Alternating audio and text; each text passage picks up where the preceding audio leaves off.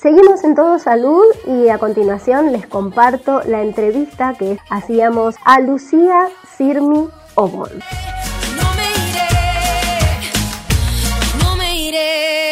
Sí, es un proyecto que se escribió participativamente con más de 3.000 personas en distintos territorios y en distintas, distintas organizaciones sociales, políticas, sindicales, empresariales. Y es un proyecto que lo que hace es reformar el esquema de licencias de maternidad y paternidad. Hoy las mujeres tienen 90 días en la ley de contrato de trabajo y los varones solo dos.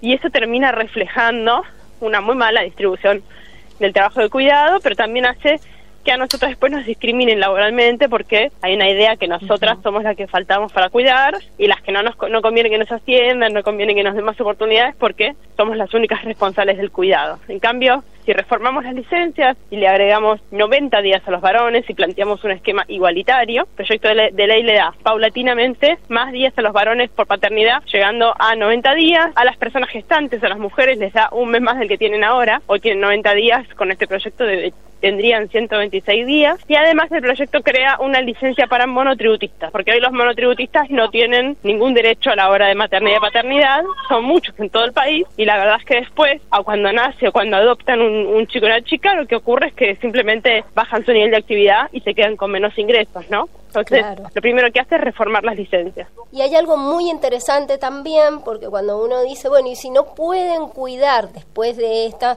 licencia mamá, papá, o no hay personas para la asistencia de cuidados, ¿qué pasa? ¿Cuántas mujeres y cuántas personas dejan de trabajar porque no pueden pagar alguien que cuide a sus hijas y a sus hijos? Y esto también está abordado. Exactamente. La mitad de las mujeres del país que tienen niñas y niños menores de 3 años eh, están afuera del mundo del trabajo, justamente, del trabajo remunerado, justamente porque no tienen con quién dejar a los chicos. En este proyecto de ley se amplía la infraestructura de cuidado de primera infancia, se obliga a que uno de cada 10 pesos del Ministerio de Obras Públicas se dedique sí o sí a, a la infraestructura de cuidado y además lo que hace es ocuparse del cuidado de otras personas. Por ejemplo, el cuidado de personas mayores, que lo que hace el proyecto de ley es meter dentro del plan médico obligatorio el cuidado, un sistema de cuidadores domiciliarios para personas mayores. Ese es un trabajo que hoy en día algunos hay algunos profesionales del cuidado que no están necesariamente contratados bajo el formato que tienen que estar. Por otro lado, hay muchas hijas que son las que cuidan de sus padres cuando envejecen y no los hijos. Entonces necesitamos que exista este sistema de cuidadores para que se creen todos los puestos de trabajo que se necesitan en ese sector, que son más o menos 250 mil, y al mismo tiempo para que las personas mayores no tengan que elegir entre su familia o un geriátrico, ¿no? una residencia larga estadía, sino pensar a opciones que acompañen sus grados de autonomía. Y eso sería un sistema de cuidadores domiciliares.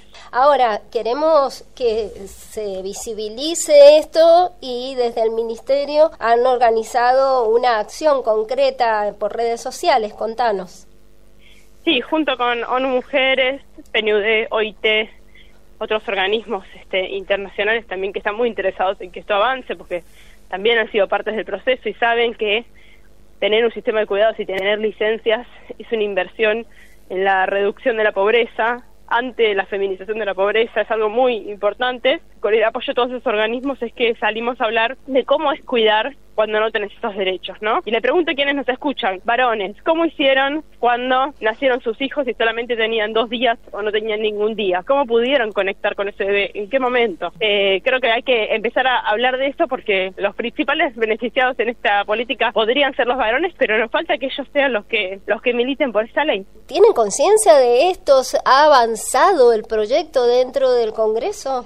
El proyecto por el momento no fue tratado, sí se realizaron varios foros este, parlamentarios sobre la temática en general, pero no sobre el proyecto particular. Y también un poco ocurre lo mismo que con otros temas y otras batallas que hemos dado las frentes de mujeres, que es que somos nosotras mismas otra vez las únicas preocupadas que el tema avance, o sea, los legisladores varones no ni lo vieron pasar y, piensan quizás que, que, hay otros temas más urgentes. Y eso puede ser una trampa porque en realidad el cuidado a veces aparece como si fuera un tema nuevo, pero viene a solucionar algo muy muy viejo entonces es importante darle bola. Estábamos conversando con Lucía Sirmi Obón, ella pertenece al Ministerio de Mujeres, Géneros y Diversidad.